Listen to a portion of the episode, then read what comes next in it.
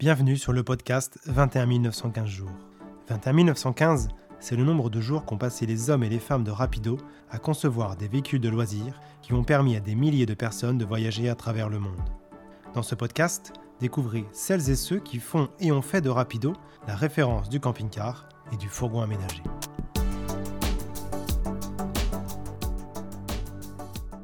De la vente de maïs pour le compte de la ferme familiale à la direction de l'entreprise, revivez le parcours de Robert et de ses 40 ans de carrière au sein de Rapido. Je me présente, je m'appelle Robert Quinton, donc euh, je suis rentré chez Rapido en 1974 et euh, mon histoire est, intimement liée à celle de Rapido puisque j'ai, avant de rentrer officiellement dans l'entreprise, travaillé euh, trois ans donc dans les différents ateliers quand je suis rentré, j'avais 17 ans et demi, donc vous comprenez que j'ai commencé à travailler dans les ateliers à 14 ans et demi. Et à cette époque-là, c'était bien sûr la caravane pliante. Euh, on était une toute petite entreprise à Châtillon. Quand je suis rentré, je crois qu'on était 12 personnes. Et euh, donc, j'ai beaucoup appris. Donc, quand je suis rentré, il y avait en fait deux filles qui étaient dans les bureaux. Et en fait, mon recrutement est quelque chose d'assez insolite, je dirais, puisque, lorsque j'avais travaillé dans les ateliers, M. Rousseau-Constant euh, m'avait dit euh, il faudra surtout, quand tu arrêteras de faire tes études, venir me voir parce que euh, on, t'embauchera. Donc j'étais déjà embauché avant de passer, à l'époque je passais mon bac. Donc juste pour se souvenir que 1974, il n'y avait pas tant de gens que ça qui passaient le bac. je crois que dans notre commune de Châtillon-sur-Colmont, on était deux gars à passer le bac à cette époque-là. Et donc, évidemment, quand j'ai arrêté mes études, M. Rousseau m'a dit Tu viens immédiatement. Et je suis rentré dans les bureaux. Donc, il y avait deux filles plus Mme Rousseau-Claire. Et euh, donc, bon, j'ai été vite, mis dans le bain, puisque une des filles s'occupait des approvisionnements. Et euh, cette personne était enceinte. Donc, euh, je crois que c'est quelques mois après mon arrivée, je me suis retrouvé tout seul aux approvisionnements, sachant qu'à l'époque, bien sûr, ben, à 10 ou 15 personnes dans les ateliers. Ce n'était pas des gros approvisionnements, mais en fait, il n'y avait aucune structure d'approvisionnement. Donc ça se faisait surtout par le fait que les chefs d'atelier venaient voir venaient me voir en disant attention, bon, on utilisait beaucoup d'aluminium, je pense euh, à cette époque-là, euh, l'aluminium était quelque chose d'important dans la caravane pliante, et venaient me voir en disant attention, il va falloir acheter des profils 7006, 7010, parce qu'on va, on va en manquer. Et en fait, je lançais des commandes.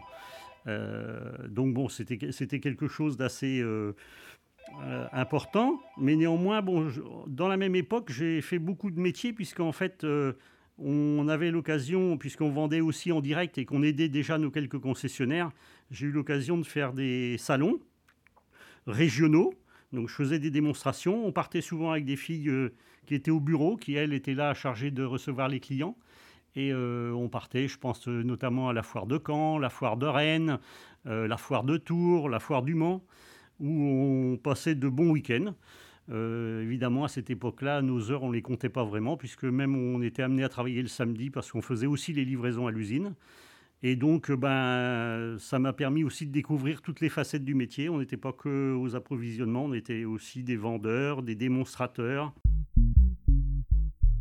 De fil en aiguille, euh, l'entreprise a, progressé. Et donc en 1975, l'usine de Mayenne avait été décidée. Donc j'ai participé à, la construction de cette usine. Il faut savoir qu'entre-temps, M. Rousseau-Constant, lui, était en charge des achats. Il recevait les fournisseurs. Et euh, il m'avait demandé de l'accompagner. Donc euh, je l'accompagnais régulièrement pour quelques achats et il avait détecté en moi euh, une certaine capacité de négociation. Et euh, donc, euh, je l'ai accompagné pendant quelques temps. Et très rapidement, il m'a dit Tu vas prendre en charge les achats, moi j'ai autre chose à faire. Bon, c'était quelqu'un d'ingénieux et qui cherchait toujours à améliorer son produit, donc il préférait s'occuper de la technique et de la production que de s'occuper de la partie achat. On a passé de bon temps, puisque bon, on avait certaines négociations qui se faisaient le soir assez tardivement dans la maison personnelle de monsieur et madame Rousseau.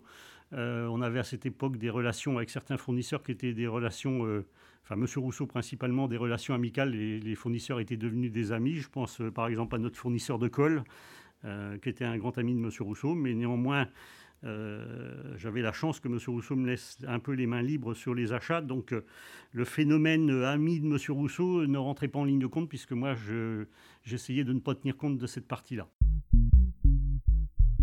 À cette époque-là, Pierre Rousseau est arrivé, puisque moi je suis parti au régiment en octobre 76. Pierre Rousseau est arrivé et on a commencé à se dire qu'il allait falloir penser à l'informatique, sachant qu'à Châtillon, j'avais commencé à mettre un peu en place des fiches qu'on appelait des fiches Cardex à l'époque, pour créer tous les articles et suivre un peu les stocks.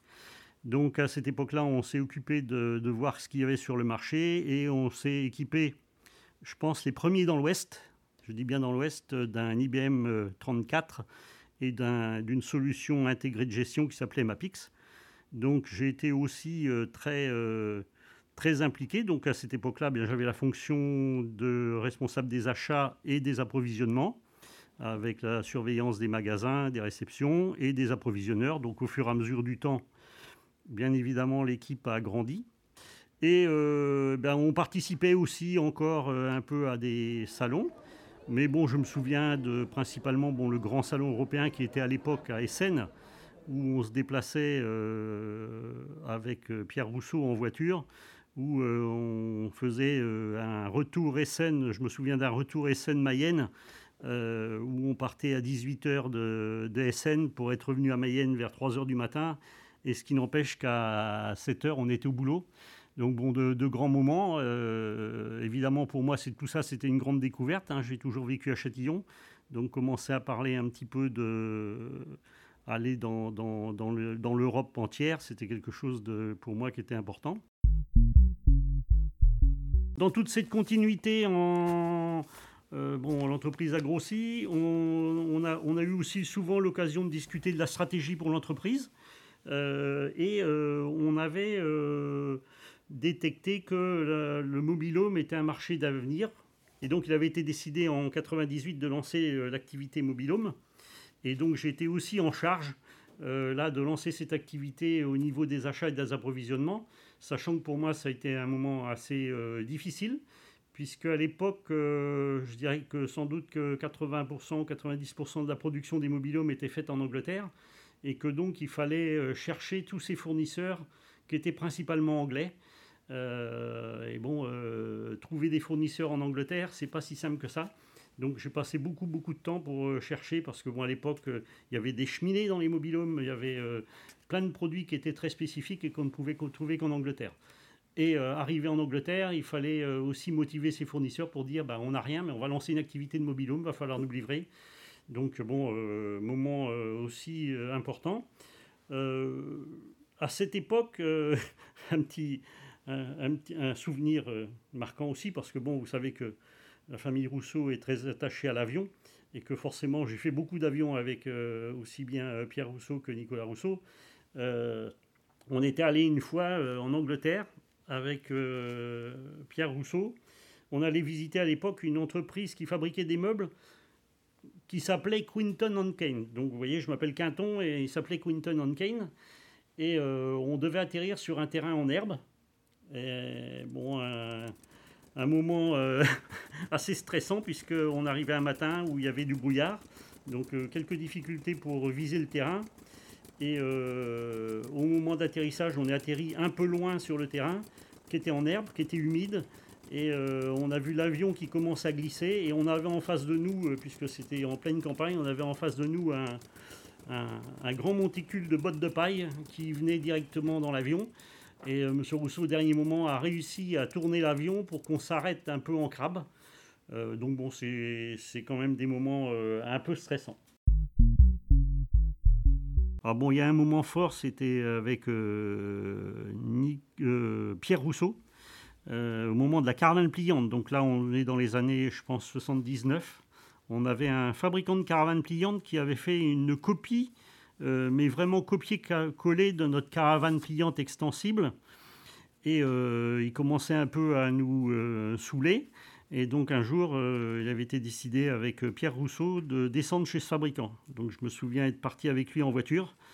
Euh, sachant que bon, euh, partir depuis Mayenne pour aller, euh, je crois que c'était au centre de l'Espagne, pour aller voir ce fabricant, on ne savait pas sur qui on allait tomber, on ne savait pas comment on allait être accueilli, évidemment on n'avait pas pris de rendez-vous.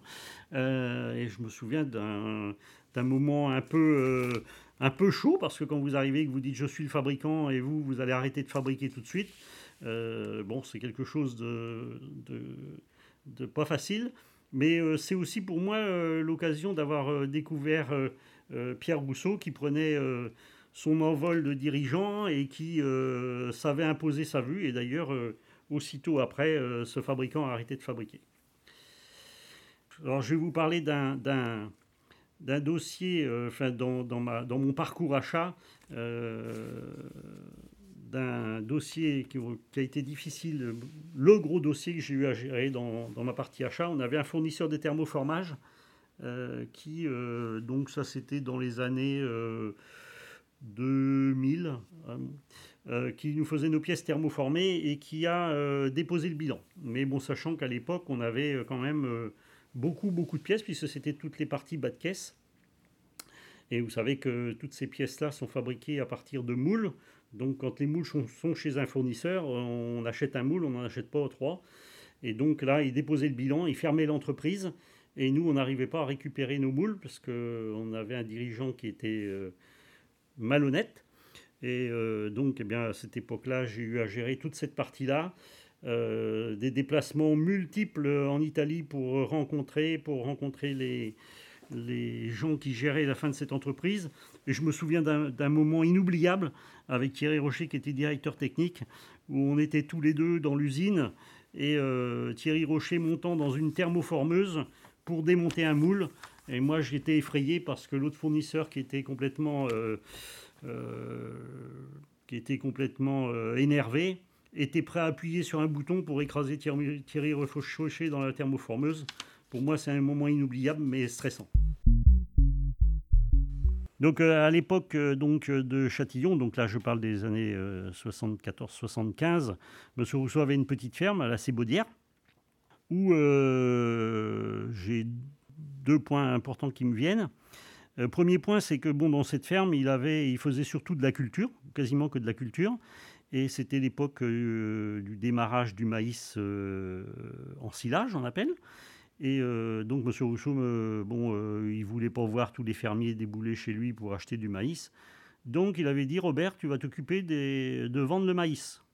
Mais par contre, toujours dans cet esprit de partager, il m'avait dit tu ne vends pas le maïs qu'à un seul gars, il faut partager. En plus, euh, en 76, c'était la sécheresse, donc tout le monde voulait du maïs.